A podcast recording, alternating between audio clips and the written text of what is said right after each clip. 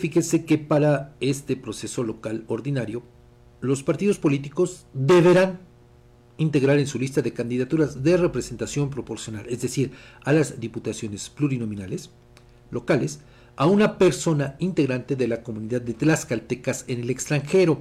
Con la aprobación de esta acción afirmativa a favor de la comunidad migrante, el Instituto Tlaxcalteca de Elecciones da respuesta a la Asociación Civil Fuerza Migrante, según lo mandatado por el Tribunal Electoral de Tlaxcala.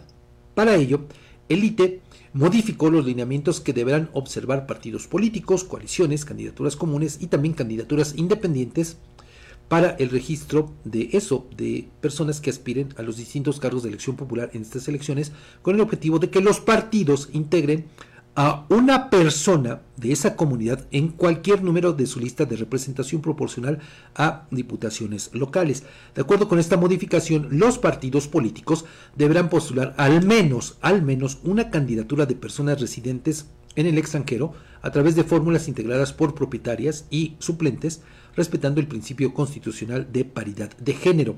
Esta acción afirmativa, de acuerdo con la visión del ITE, es la sexta que aprueba este Consejo General para el presente proceso electoral. Antes aprobó acciones para mujeres, indígenas, personas con discapacidad y población LGBTIQA, con lo cual el proceso electoral local ordinario 2023-2024 será el más inclusivo de Tlaxcala hasta ahora.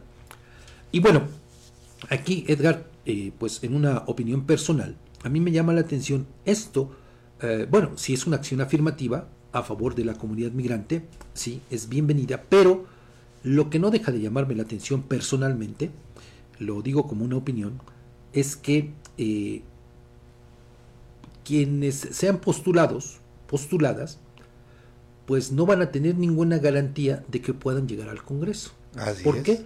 Porque, de acuerdo con esta disposición, se dice que van a tener que integrarlos en cualquier número de la lista de representación proporcional. O sea, no es más que una simulación. Así es. Porque, pues, tú como partido político, como dirigente de un partido político, pues los, los puedes incluir en el lugar.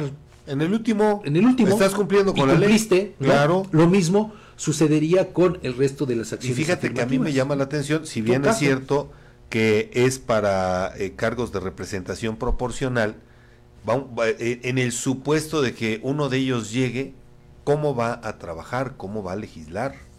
Digo, pues es que te digo que eh, le, cierran de alguna manera la, posibilidad. Sí, nada más es. Este en apariencia, pues sí, se habla de inclusión, ¿no? Sí. Pero ya en los hechos, pues sabemos además que las listas de personas que aspiran a un cargo a través de la representación proporcional, las llamadas pluris, pues se asignan normalmente pues a cuates, a compadres, amigos, ¿no? a familiares, ¿no?